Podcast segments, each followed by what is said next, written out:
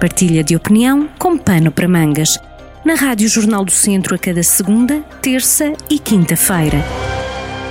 Quinta-feira, 13 de maio, de novo ligados à opinião, a temas de reflexão, de atualidade, trazidos eh, ao pano para mangas, nesta edição com Adelaide Modesto.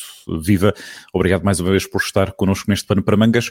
Hoje vamos falar eh, de uma ferramenta que é relativamente recente, tem duas semanas, salvo erro, uma ferramenta de informação, um serviço público, que é o portal Mais Transparência do que é que se trata? Que propósito é que vem aqui cumprir este, este espaço que é tão pertinente, Adelaide? Olá, Paulo. Olá a todos e a todas que nos ouvem.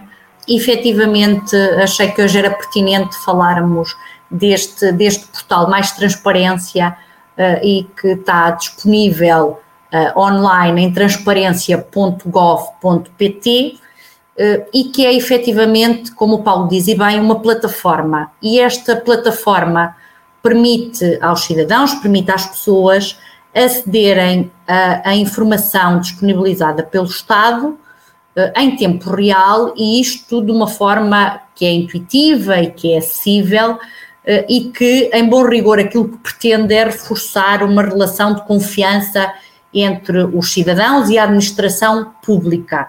Eh, e, portanto, nesta, nesta interação, aquilo que pretende concretizar é, é, é, um desidrato de desmaterialização, mas sobretudo de acesso simplificado dos cidadãos à informação, e informação essa que é do seu interesse. Concretizando, nos termos daquilo que me perguntava. Portanto, a página de entrada de, deste portal uh, disponibiliza uh, diversos indicadores, ah, de interesse para quem utiliza e resumo de informação que está disponível. Portanto, a evolução do portal, os links para outros sítios relacionados com esta tal transparência do Estado, mas, mas as, as, as duas características que me parecem de subeja importância que eu gostava de sublinhar aqui é que este portal tem uma área dedicada em particular aos fundos europeus, e, e, por outro que não é um portal que está uh, perspectivado como um produto acabado. Portanto, estamos a falar de um portal que estará em constante evolução. Ele assume-se como uma plataforma dinâmica que vai ganhar uh, constante informação e atualização e, portanto, ganhará, obviamente, ao longo do tempo, funcionalidades, paradores, informação uh, relevante e de qualidade e que vai estar em constante eh, atualização.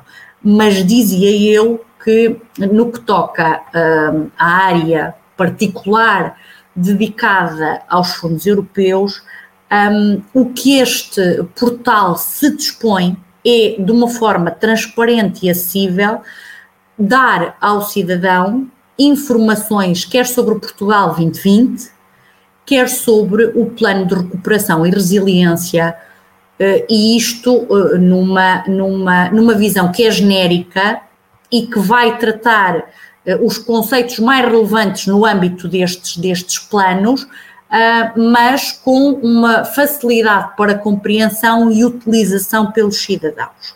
É por, este, por, esta, por estas características que eu escolhi para esta nossa crónica esta plataforma, porque ela vai de encontro às diversas conversas que temos tido aqui ao longo do tempo. É uma ferramenta de cidadania, está efetivamente ligada à proximidade da administração pública, às pessoas, eh, é também uma ferramenta de concretização da transição digital eh, e deve eh, ser replicada não só na comunicação entre o Estado e os cidadãos, mas pode eventualmente até servir de inspiração como plataforma comunicacional a outro nível, eventualmente até entre autarquias e estes. O que eu uh, gosto aqui também neste, neste portal, e, e, e, por isso é que eu trouxe aqui a esta nossa conversa, é que uh, neste portal à distância de um clique nós conseguimos, e, e em poucos segundos, nós conseguimos saber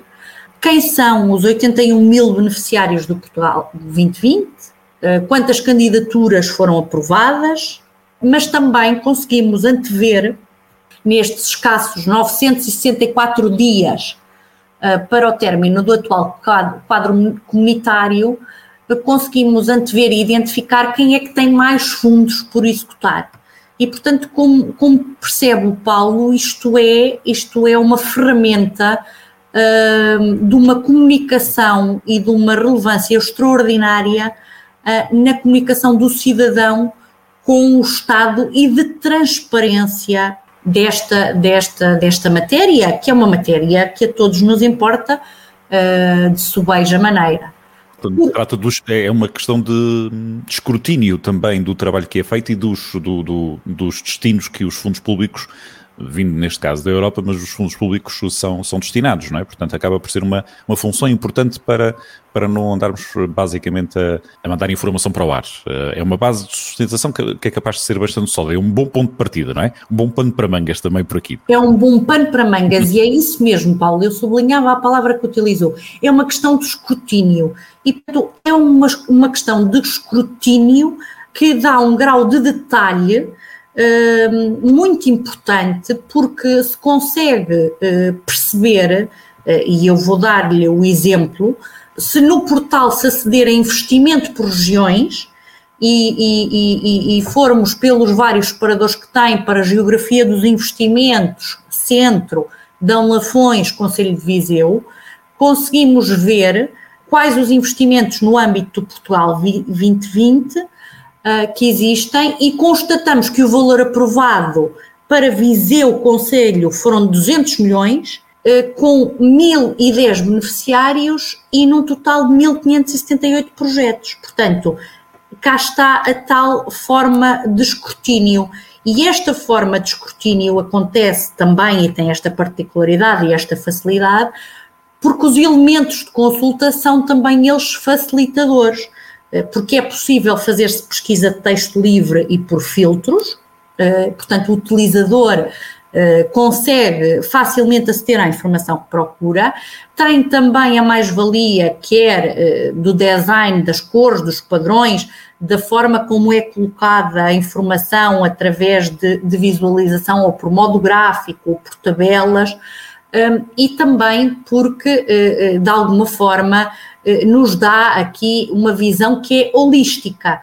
Portanto, este portal vem revolucionar a, a comunicação do Estado eh, com o cidadão.